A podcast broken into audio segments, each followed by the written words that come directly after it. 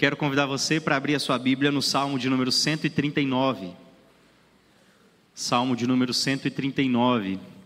E nós leremos esse texto à medida em que eu for expondo para uma melhor compreensão da igreja e também por se tratar de um salmo relativamente extenso. Então, à medida em que a exposição for acontecendo, nós leremos o texto. Mas antes de lermos, eu quero convidar você para mais uma vez fechar os seus olhos e para que mais uma vez busquemos ao nosso Deus em oração. Pai, nós estamos diante do Senhor, prestando a Ti um culto e sabemos da nossa limitação. Sabemos, ó Deus, como somos falhos e como carecemos que o Senhor fale conosco. Que o Teu Santo Espírito, ó Deus, derrame em nossos corações a Tua Santa Palavra e que apesar de nós, saiamos daqui, ó Deus, tomados pelo Senhor, cheios, ó Deus, da Tua Palavra e reconhecendo e percebendo a Tua glória por meio das coisas criadas. É o que te imploramos em nome de Jesus. Amém. Queria citar aqui algumas coisas antes de ler o texto. A obra, ou melhor, a escultura Davi, de Michelangelo, uma escultura de mármore maciço, com mais de 4 metros de altura de corpo e contando com a base mais de 5 metros. Ricos detalhes, as veias dilatadas, os músculos bem expostos ali. Bendito o dia que essa peça de mármore na temperatura certa, no solo certo, caiu de um acaso, os ventos bateram e ela formou essa escultura de forma detalhada e belíssima. Ou então o Monte Rushmore, nos Estados Unidos, como as chuvas, os ventos, a radiação, fez com que uma erosão acontecesse e o rosto de quatro presidentes dos Estados Unidos ficassem ali bem esculpidos. Benditos ventos e bendito acaso que fez com que isso acontecesse. E o que falar então das tintas que acabaram batendo, se chocando uma com as outras, na temperatura ideal, no lugar ideal e formaram um rosto perfeito, que nós posteriormente denominamos de Mona Lisa. Olha ao seu redor, olha as paredes dessa igreja, as paredes porosas e com madeira e que deixam a acústica desse templo tão boa. Bendito dia que caiu aqui um monte de cimento e pedra e aí os ventos foram fazendo com que isso tudo se colidisse, formasse esse tempo que nós estamos vendo aqui hoje. De tudo isso que eu te falei, qual é o mais absurdo pensar? De tudo isso que eu mencionei aqui, qual é o mais estranho ao ouvido? É óbvio que parece um crime dizer que todas essas coisas, na mais riqueza de detalhes que há nelas, vieram por uma série de combinações e equações que são quase impossíveis, mas que em algum momento a temperatura exata, o local exato, a força exata fez com que isso tudo surgisse. E o que dizer então de um mundo que é altamente complexo, de um mundo que é altamente detalhado, perfeito, finamente ajustado? Quando você olha para essas grandes obras, elas não te falam do Criador delas? Por um acaso, Davi não faz você olhar para Michelangelo e dizer para ele: quão formosas as mãos desse homem que esculpiram isso com tamanhos detalhes? Ou então, quando você vai olhar para quadros e para pinturas, você não exalta aqueles que fizeram, é o que Davi vai fazer no Salmo 139, não com uma escultura, não com um quadro, não com um edifício, mas com a criação de todas as coisas. Davi consegue olhar para o mundo à sua volta e perceber que há nesse mundo registros do Criador, que há nesse mundo marcas do Criador ou expressões muito vívidas de quem Ele é. E é por isso que o Salmo 139 é uma das poesias mais belas que nós temos, acerca do poder da soberania de Deus, mas também acerca da justiça de Deus. É um daqueles salmos que vem de forma poética, belíssima, linda, que vai terminar com uma das imprecações mais duras mas não se engane, Davi tinha um motivo muito justo para fazer o que fez e para encerrar o Salmo 139 da maneira como ele encerra. Eu quero convidar você a olhar para esse texto comigo, para que nós exaltemos aqui alguns dos atributos de Deus, atributos que você conhece, que você já ouviu falar, mas que ficam muito mais bem explicitados quando nós olhamos para a beleza desse texto. E eu quero te convidar a olhar para os versículos de 1 a 6, e eu quero apresentar aqui para você um dos atributos que nós chamamos de onisciência de Deus. Diz assim, ao mestre de canto, salmo de Davi: Senhor, tu me sondas e me conheces, sabe quando me assento e quando me levanto, de longe penetras os meus pensamentos. Esquadrinhas o meu andar e o meu deitar, e conhece todos os meus caminhos. Ainda a palavra me não chegou à língua, e tu, Senhor, já a conheces toda. Tu me cercas por trás e por diante, e sobre mim pões a mão. Tal conhecimento é maravilhoso demais para mim. É sobremodo elevado. Não posso atingir. Olha como Davi começa essa poesia. Primeiro, ele começa se referindo a um Deus pactual. Davi aqui não está usando a palavra Senhor para se tratar de qualquer Deus, aqui ele está usando a palavra que é usada para o nome Yahvé. Se você olhar aí, você vai ver que todas as letras na sua Bíblia, provavelmente na palavra Senhor, estão em maiúsculo. Isso é uma forma que os tradutores colocaram para identificar quando o nome de Yahvé fosse mencionado. E olha que curioso, Davi quer olhar para aquele Deus, que é o Deus da aliança, o Deus que firmou um pacto com Abraão, com Isaac e Jacó, e falar assim: O Senhor me sonda e o Senhor me conhece. A ideia que Davi quer transmitir aqui e com sonda, pense em alguém que vai fazer um projeto estrutural. E essa pessoa precisa descer uma sonda no solo para ver como o solo é lá no fundo, onde olhos não podem chegar, onde mãos não podem apalpar. E Davi vai dizer assim: O Senhor me sonda. O Senhor conhece o mais profundo do meu ser. O Senhor conhece o mais íntimo de quem eu sou. O Senhor consegue chegar nas profundezas do meu ser de uma forma tão extraordinária que nem mesmo eu sei quem eu sou, mas lá o Senhor já chegou com o teu conhecimento. Porque o Senhor me sonda e o Senhor me conhece. E é interessante esse me conheces, porque é a palavra usada para um marido que conhece a esposa. Em um leito conjugal. Qual que é a ideia por trás? Não existe conhecimento maior do que um marido pela sua esposa num leito conjugal. É o máximo que nós conhecemos de uma pessoa conhecer de fato outra. E o que é que Davi está narrando aqui é que Deus me conhece no mais íntimo do meu ser, na relação mais profunda, na forma mais despida do conhecimento, vamos dizer assim. Não existe nada que fique oculto, não existe nada que fique encoberto. Deus me conhece, Ele sabe quem eu sou. Ele conhece cada motivação, ele conhece cada medo, Ele conhece cada impulso, Ele conhece cada detalhe, cada área da minha vida, até aquelas que estão ocultas de mim mesmo, Ele conhece. Sabe quando você toma uma atitude e você fala assim: Meu Deus, eu não me reconheci naquele dia, não parecia eu. Deus já sabia, porque Ele conhece. Ele conhece aquilo que homem nenhum pode narrar acerca de si mesmo. Lembra de Pedro? Pedro, você vai me negar, Pedro, antes que o galho cante. E ele fala: Não, se preciso morrer pelo Senhor, eu vou morrer. Ele sabia. Aquilo que nem o próprio Pedro conhecia acerca de si mesmo, ele sabia, porque ele é onisciente. E não é simplesmente pelo fato de ter todo o conhecimento, mas pelo fato de ser todo o conhecimento, de não haver conhecimento fora de Deus, o fato de Deus não ter que aprender nada novo, porque tudo que existe todo o conhecimento existente está presente no ser de Deus. De longe, ele penetra os nossos pensamentos. Ele é imanente, ele não precisa chegar perto de você e fazer uma entrevista com você para saber o que você pensa. Ele sabe aquilo que está no subconsciente. Eu acho curioso, teve uma vez, na adolescência, estava jogando um joguinho de videogame.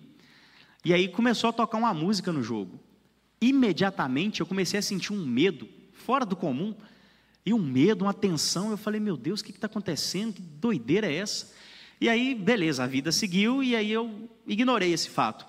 Anos mais tarde, eu fui assistir, ou melhor, fui reassistir a um filme de terror que eu havia assistido na infância. E na cena que mais me marcou naquele filme, e inclusive era a cena que eu, que eu esperava chegar, de repente tocou a música que havia me amedrontado. Estava no meu subconsciente. Eu não podia me lembrar daquilo, aquela memória tinha se perdido, mas curiosamente, até isso, a meu respeito, o Senhor conhecia. Até mesmo essa situação, até mesmo aquilo que fica mais escondido dentro de nós, aquilo que nós não temos coragem de abrir para que outras pessoas vejam. Seja sincero com você mesmo. Se todos os seus pensamentos fossem projetados aqui hoje e agora, para onde você iria? Eu tenho certeza que você fugiria, que você correria lá em cima para tentar desligar os cabos, é óbvio, mas deixa eu te dizer uma coisa: os seus pensamentos que podem privar você do conhecimento dos outros, não priva você do conhecimento de Deus. Ele sabe tudo o que você pensou, inclusive hoje. Ele sabe o que você pensou quando você entrou por essas portas, ele sabe os pensamentos que você terá amanhã. Porque, ainda que de certa forma, eu já ouvi alguém dizer que os nossos pensamentos sejam uma forma de Deus nos aprisionar em nós mesmos, porque se as pessoas soubessem o que nós pensamos, nós não teríamos relacionamentos com mais ninguém. Deus conhece os nossos pensamentos. Por quê? Porque Ele esquadrinha todas as áreas da nossa vida. Perceba como Davi faz um jogo de palavras aqui. Esquadrinhas o meu andar e o meu deitar. Sabes quando me assento e quando me levanto. Ele está usando um paralelismo para dizer: não existe nada que eu faça que o Senhor não conheça. Até aqueles pensamentos que eu tenho durante a noite enquanto eu adormeço e que eu não vou me lembrar depois, o Senhor conhece todos eles. Porque o Senhor esquadrinha cada área da minha vida, o Senhor conhece cada área do meu coração. E ele segue, no verso 4 ele diz: Ainda a palavra me não chegou à língua, e tu, Senhor, já a conheces toda. Sabe o que mais me impressiona quando eu olho para esse texto? É que eu já ouvi algumas pessoas dizerem assim: Pastor, quando vão se aconselhar comigo, eu não sei expressar o que eu estou sentindo, eu não sei colocar em palavras o que está acontecendo comigo, eu não consigo de alguma maneira pôr isso para fora. Eu acho que as palavras não dão conta de exprimir o que eu sinto. Me escute, meu irmão, preste atenção. As suas palavras ainda nem chegaram à boca, Deus já conhece todas. Aqueles pensamentos que você não consegue falar, aquelas dores que você não consegue expressar, tudo na sua vida, aquilo que fica oculto e que nós nos calamos, ah, o Senhor já conhece. As suas orações que serão feitas hoje à noite, o Senhor já conhece. Que conhecimento absurdo, que conhecimento poderoso. E Ele nos conhece, porque Ele põe a mão adiante, atrás e sobre nós. Deixa eu te explicar o que, que significa essa linguagem aqui. Uma vez, com um amigo meu, lá em Caratinga, numa roça, nós andávamos de bicicleta. E aí eu fui até a casa dele e a gente ia voltar para minha casa. Eu numa bicicleta, ele em outra, obviamente. Ele ainda estava com a bicicleta do meu pai para dar prejuízo para mim. E aí a gente voltando, era uma ladeira bem íngreme e em curva. Eu conhecendo ele, eu falei assim: ele vai querer descer isso aqui igual um maluco, como se não houvesse amanhã. E aí eu falei com ele assim: rapaz, não vamos descer correndo, não. Porque se vier um carro e a gente apertar o freio da bicicleta, ela não vai parar, a estrada de chão vai sair derrapando, nós vamos parar dentro do carro. Eu sabia que ele não ia me ouvir, e realmente ele não me ouviu. Não veio um carro, mas tinha um buraco. E aí ele levou um tombaço daqueles, assim, de estragar a bicicleta toda, eu tive que ouvir meu pai falando na minha cabeça depois. Mas curiosamente, o fato de conhecer esse amigo meu e saber o que ele ia fazer, não me impediu de, de, não, não me ajudou a impedir a ação dele. Não fez com que eu, de alguma maneira, fizesse com que ele parasse. Deus põe a mão adiante, atrás e sobre nós, porque Ele sabe como nós iríamos nos autodestruir se Ele não nos cercasse dessa maneira. O conhecimento de Deus a nosso respeito é tão profundo que ele nos cerca de todos os lados, porque ele sabe que se ele soltar a nossa mão, tal como uma criança, que se a mãe soltar a mão vai atravessar a rua correndo e vai vir um carro e atropelá-la, Deus não nos solta, ele não abre mão de nós, ele não permite que saiamos do âmbito do cuidado dele, porque ele te conhece, ele sabe as suas fraquezas, ele sabe as suas limitações, ele sabe tudo na nossa vida que nos faria correr para longe dele, e é por isso que tem hora que ele nos priva de tantas coisas, e é por isso que tem hora que Ele nos inflige dor, é por isso que tem hora que Ele não atende às nossas orações, porque Ele sabe que se Ele nos desse algumas coisas, nossa primeira atitude seria fugir dEle. E aí eu te pergunto: você se conhece tão bem assim? A ponto de saber até as decisões que você vai tomar e que vão te afastar de Deus? Não é à toa que as Escrituras nos dizem que os caminhos do Senhor são mais altos do que os nossos e os pensamentos do Senhor mais altos. Nós lemos, ou melhor, nós cantamos aqui, o que o apóstolo Paulo escreve aos Romanos no capítulo 11: ó oh, profundidade da riqueza, tanto da sabedoria como do conhecimento de Deus. Quão insondáveis são os teus juízos e quão inescrutáveis os teus caminhos. Quem, pois, conheceu a mente do Senhor? Ou quem foi o seu conselheiro? Ou quem primeiro deu a ele para que ele venha a ser restituído? Porque dele e por meio dele e para ele são todas as coisas, a ele, pois, a glória eternamente. Amém. Você percebeu o que, que o apóstolo Paulo faz? Ele para uma carta no meio. Ele está escrevendo e no meio da carta ele fala assim: não tem como, eu preciso exaltar essa sabedoria, exaltar esse conhecimento, eu tenho que louvar a Deus por essa glória manifestada, porque Ele conhece cada área da minha vida, Ele sabe tudo que é real. A gente está na era da inteligência artificial, né?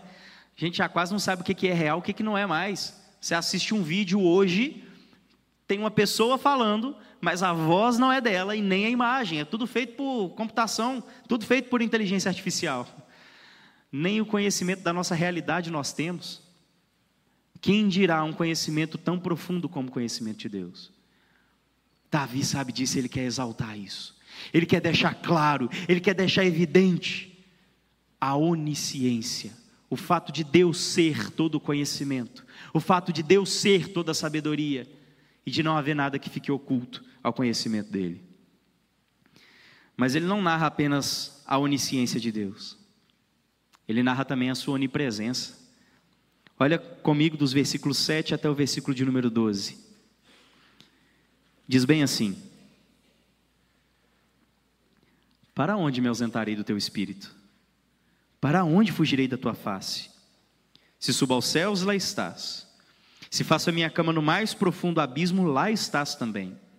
Se tomo as asas da alvorada e me detenho nos confins dos mares, ainda lá me haverá de guiar a tua mão e a tua destra me susterá.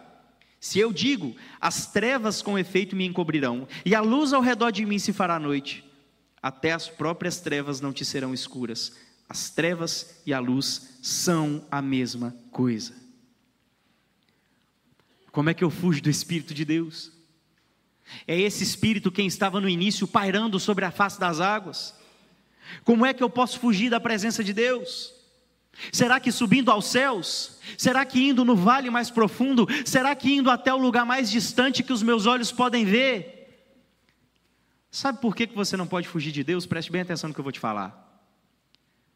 Não é porque Ele está em todo lugar, é porque nele estão todas as coisas. É o que nós lemos no texto de Colossenses.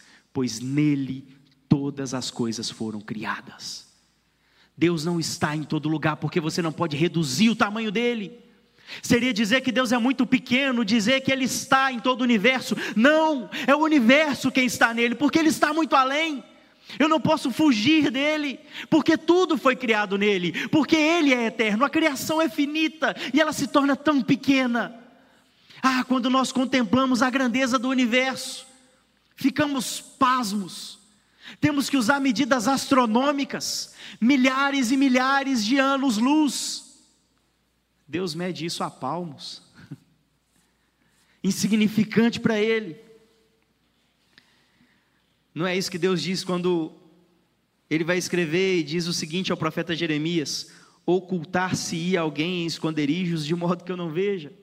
Diz o Senhor, porventura, não enche os céus e a terra, diz o Senhor. Ah, nós somos a geração da independência, né? A gente quer viver independente o tempo todo. Não dá para ficar independente de Deus. Não dá para ir a um lugar onde Ele não esteja. Não existe um lugar onde a destra dele não nos sustente. E eu posso falar disso tendo provado, experimentado isso na prática. Eu me lembro quando eu fui para São Paulo. E eu me lembro que eu consegui um trabalho lá, onde eu recebia 640 reais por mês, para pagar aluguel, para pagar luz, para pagar passagem de ônibus, para pagar farmácia, para comprar livros para o seminário, para fazer supermercado. Você vai me perguntar, como é que deu? Não sei, mas deu. É claro que à medida que o tempo foi passando, pessoas se levantaram para me ajudar, alguns parceiros foram enviando ofertas. Eu estava longe da minha família, estava longe da minha igreja, eu estava longe da minha cidade, mas eu não estava longe da mão de Deus. Mas eu não estava longe da presença dEle, porque não tem como, mesmo que eu quisesse, mesmo que eu insistisse, e às vezes a gente pode ser tendencioso a pensar que a falta de alguém, que a falta de algum recurso, que a falta de alguma coisa vai nos fazer desamparados de alguma maneira, mas não. Eu quero que você se lembre que é tão sério essa realidade que Deus está em todos os lugares, que Ele desceu à sepultura por nossa causa. Que um dia nós estávamos mortos em nossos delitos e pecados, mas Ele desceu ao Hades e naquela cruz Ele suportou o inferno em nosso lugar, porque nem mesmo na morte Deus nos abandonou. Porque a presença dele é tão poderosa com os que são dele, que ele está presente até nas situações mais irremediáveis. E quando as trevas nos encobrem, e quando os dias ficam cinzas, eu preciso te lembrar que ele estava lá no choro de Ana. Eu preciso te lembrar que quando Davi fugia de Saul, se escondia em uma caverna, ele estava lá. Eu preciso te lembrar que enquanto Pedro era apedrejado, enquanto Estevão, perdão, era apedrejado, e Paulo consentia na sua morte, ele estava lá. Porque o texto nos fala que Estevão olha e ele vê o Cordeiro nos céus. Ele está na sua vida, meu irmão. E eu não sei quão densas trevas parecem te encobrir, elas não te encobrem dos olhos do Altíssimo, porque Ele está lá. Mas não pense que isso é apenas uma aplicação no sentido de sofrimento, porque isso também tem a ver com pecado. Lembra que em João 3,16, o texto que nós amamos, mas parecemos desprezar o restante, o texto segue dizendo que os homens amaram mais as trevas do que a luz porque suas obras eram más, e eles não queriam que fossem arguídas, confrontadas. Mas se eu te lembrei que Deus estava lá nos momentos mais tristes do povo dele, eu quero te lembrar que no adultério de Davi, Deus estava lá. Eu quero te lembrar que no meio das imundícias de Acabe, da idolatria de Salomão, Deus estava lá. Não há trevas que encubram as más ações dos homens, não há nada que fique oculto diante dele. E aí você pode olhar para dentro desse templo hoje e falar assim: eu não consigo ver Deus aqui. É óbvio que não, ele não está aqui de forma evidente, visível aos olhos. Mas deixa eu te dizer uma coisa: não existe um centímetro cúbico aqui dentro deste lugar cuja presença de Deus não tome. Lembra da visão de Isaías? Ele olha para o alto, ele vê o Senhor no alto e sublime trono, e a casa enche de fumaça, porque a presença de Deus é real em todo lugar. Porque a presença de Deus é verdadeira, não existe um lugar, uma circunstância, um momento em que a presença de Deus não se faça presente. Perceba como Davi começa a exaltar mais esse atributo de Deus. Pense num homem extasiado e refletindo acerca de Deus, ele fala assim: para onde eu vou fugir? De que forma eu vou fugir? Para onde? Existe algum lugar ele chega à conclusão: é óbvio que não. Davi sabe que Deus é onisciente, ele sabe que Deus é onipresente, mas ele também sabe que Deus é onipotente. Olha a partir do versículo 13 comigo para a sua Bíblia.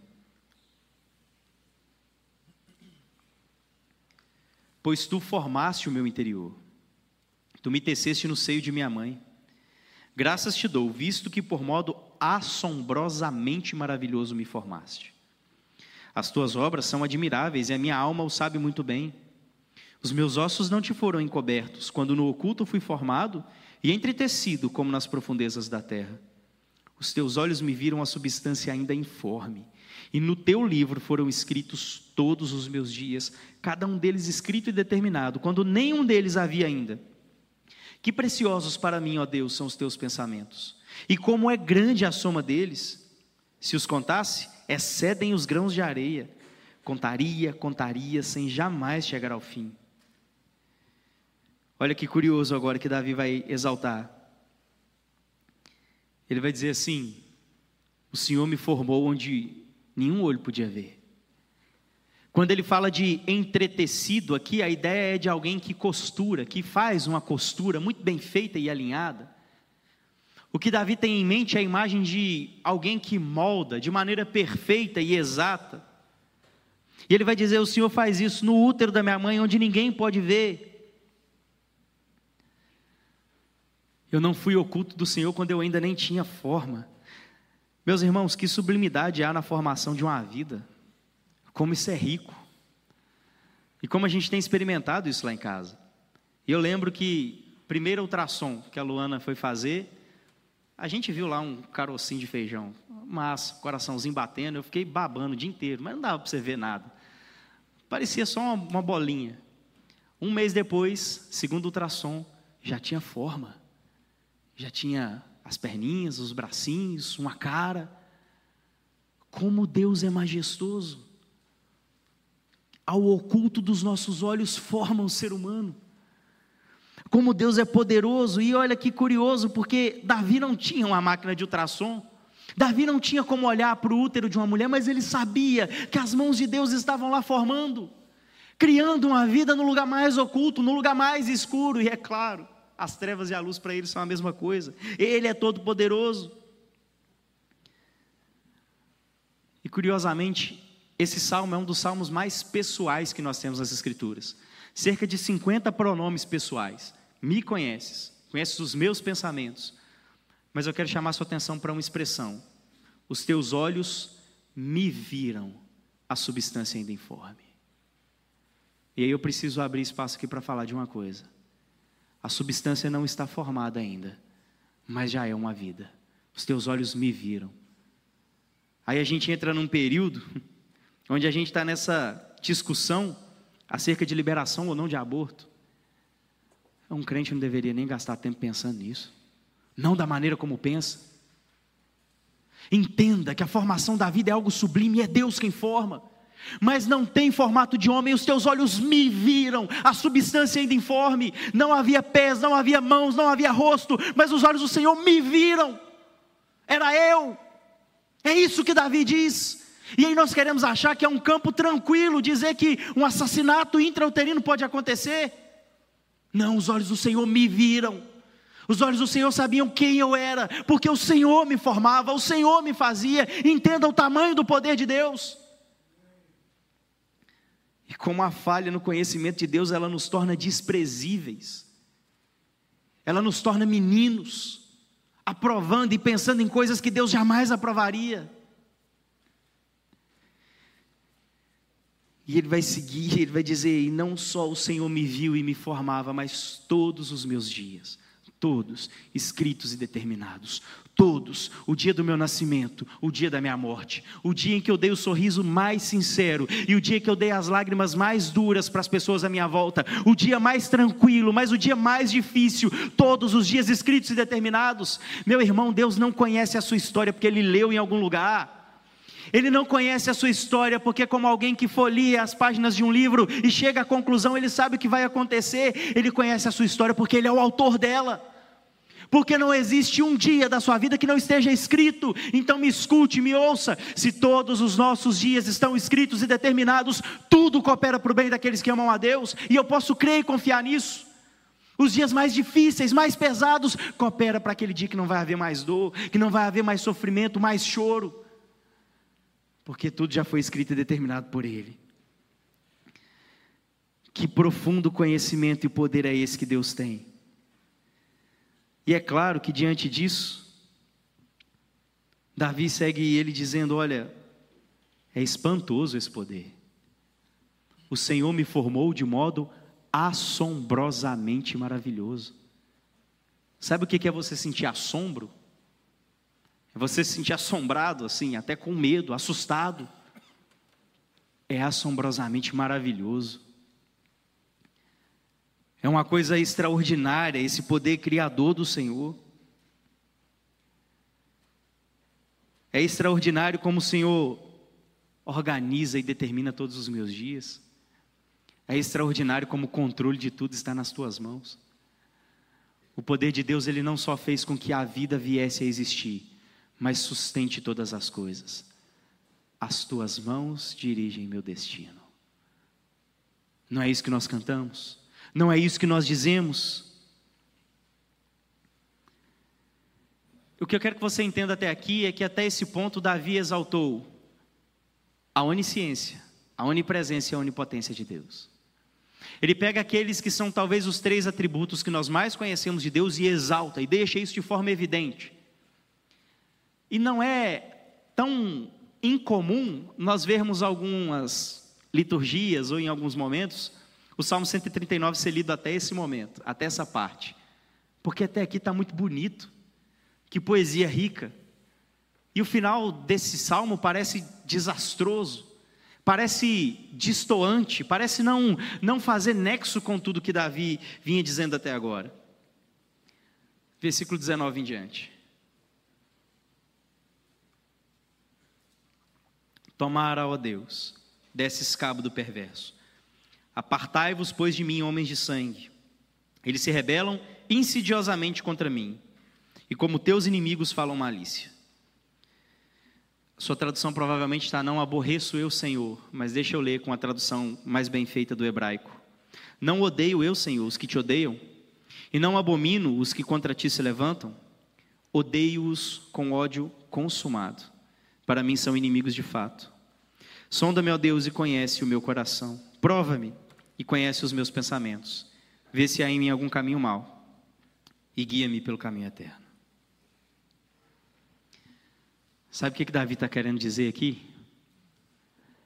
Como é possível tamanho conhecimento, tamanha grandeza, tamanho poder ser evidente, e ainda assim os homens não reconhecerem a tua glória? Os teus inimigos te ofendem, Senhor. Os teus inimigos se rebelam contra ti. Perceba, não é uma guerra pessoal de Davi. Agora que ele não está chamando de seus inimigos. Mas ele vai dizer: Olha, eu odeio eles com ódio consumado porque se rebelam contra o Senhor.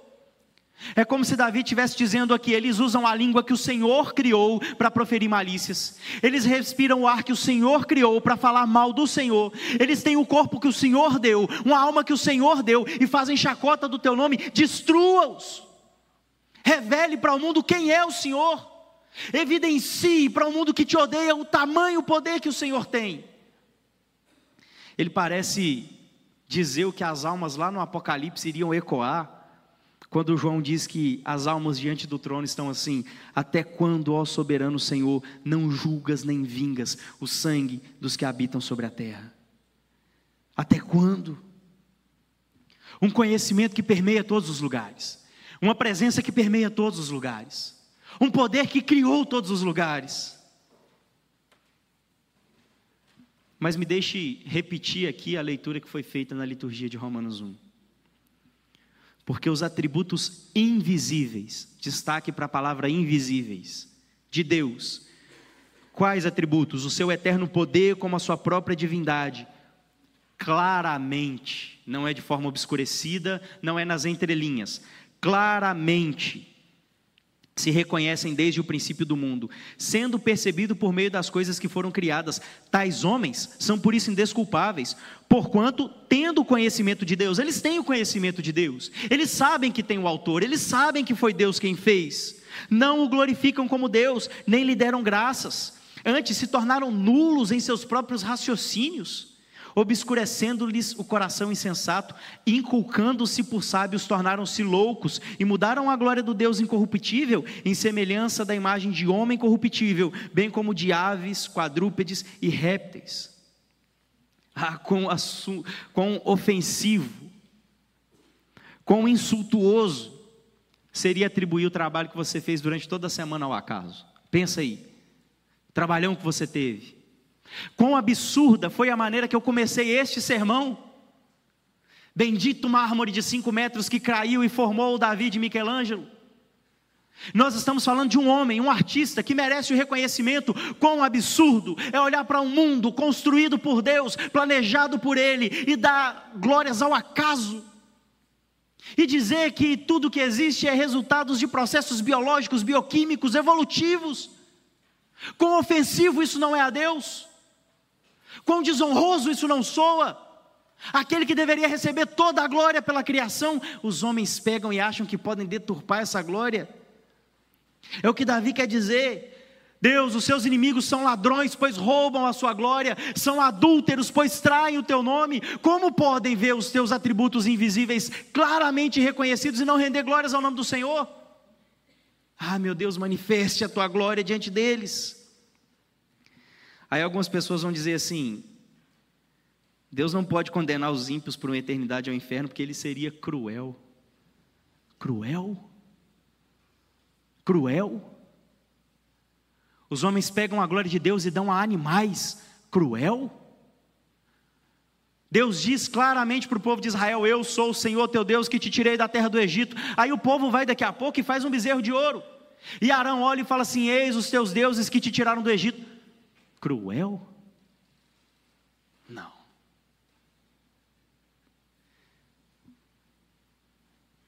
Se tem uma coisa que Davi anseia é pelo momento em que os céus vão se abrir, que todo joelho vai ter que se dobrar e reconhecer a majestade e a glória de Deus. Mas, se tem uma coisa que Davi sabe é que o coração dele é mau, que o coração dele é pecaminoso. E é por isso que ele termina esse salmo com uma oração: Sonda, meu Deus, e conhece os meus pensamentos. E conhece o meu coração, prova-me e conhece os meus pensamentos. Detalhe: no versículo 1, ele faz uma afirmativa. Ele está dizendo que Deus o sonda e o conhece. Agora ele está pedindo isso. Vê se há em mim algum caminho mau e guia-me pelo caminho eterno. Davi quer dizer para Deus bem assim: Senhor, eu odeio os teus inimigos, porque eles te odeiam, porque eles afrontam o Senhor. Mas se existe algum pecado, se existe alguma inclinação pecaminosa no meu coração, nesse desejo, que o Senhor me guie pelo caminho eterno. Davi sabe que até os nossos momentos mais preciosos com Deus e mais íntimos são manchados pelo pecado. Ele é capaz de reconhecer que o seu desejo de que os ímpios sejam destruídos pode em algum momento se tornar algo pessoal apenas. Ele fala: Vem aqui, Deus, sonda, sabe? Cavuca, olha aqui dentro. E se tiver algum resquício de desejo pecaminoso, me guia pelo caminho eterno, me faz ter um desejo puro, que nada além da glória do Senhor esteja visível aos meus olhos quando eu desejo que o Senhor manifeste o teu poder, quando eu desejo que os homens conheçam quem o Senhor é, e quando eu desejo o fim daqueles que te odeiam. Davi não podia terminar o salmo de outra forma. E eu reitero, não é possível olhar para tamanha glória e não reconhecer a majestade de Deus. Da mesma maneira que não é possível olhar para as obras que eu citei no início, sem dar o devido crédito àqueles que fizeram aquelas obras, como é impossível olhar para o mundo criado e não render glórias ao Senhor. E me escute, há muita beleza na onisciência de Deus, há muita beleza na onipresença de Deus, há muita beleza na onipotência de Deus, mas também há muita beleza na justiça de Deus que condenará ímpios ao inferno, e fará com que a glória dele, que ele não divide com ninguém, que fará com que a glória dele, que ele não reparte com ninguém, seja manifestado em justos e em maus também. E aí, algumas coisas para eu caminhar para encerrar.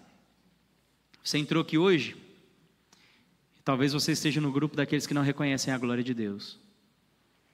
Talvez você entrou aqui hoje e para você, ah, realmente o mundo é é um resultado do acaso.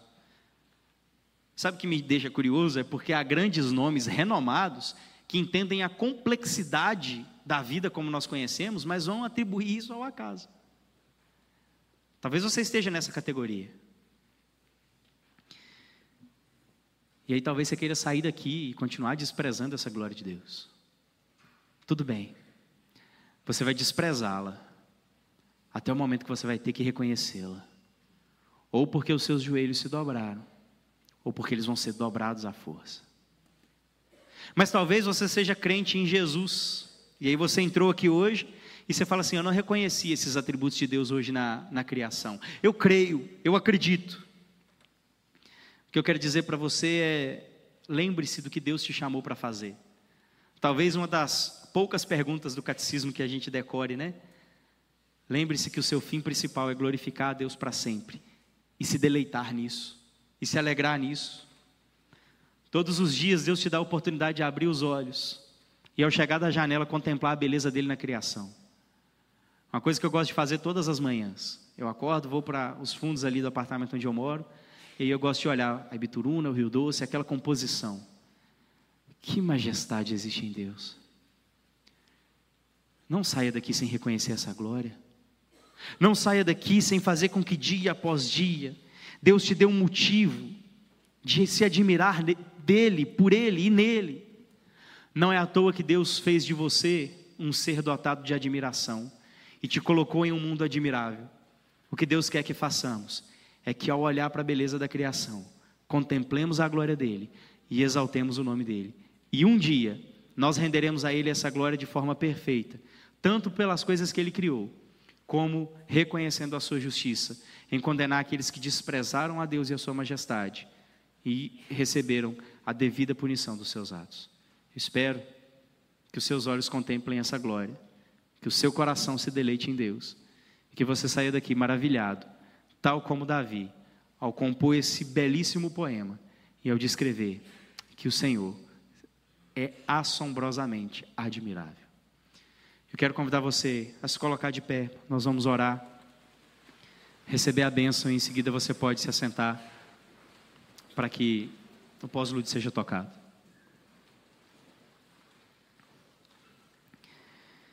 Ah, Senhor, quanta glória há no conhecimento acerca de quem Tu és. Quão profundos, ó Deus, são os Teus pensamentos, nós jamais o conheceríamos.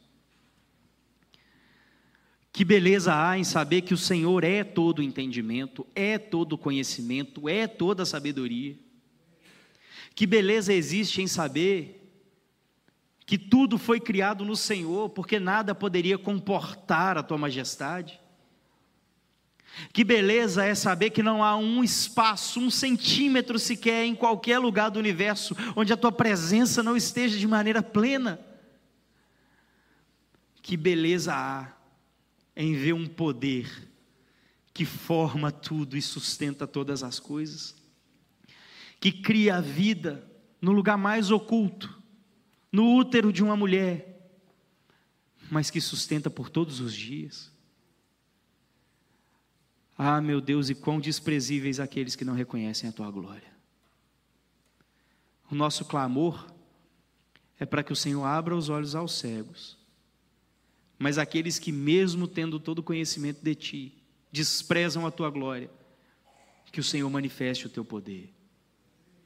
O nosso clamor é para que o Senhor volte com poder e glória, de um jeito que esse mundo ainda não viu, para buscar a tua igreja, para que a tua igreja permaneça contigo para sempre, mas para que os homens que desprezam o Senhor vejam que há um Deus e que o Senhor é esse Deus, para que todos sejam obrigados a reconhecer que só o Senhor é Deus e que não há outro que reina e governa soberanamente além de ti. Deus, hoje nós te rendemos toda a glória, toda a honra, todo o poder.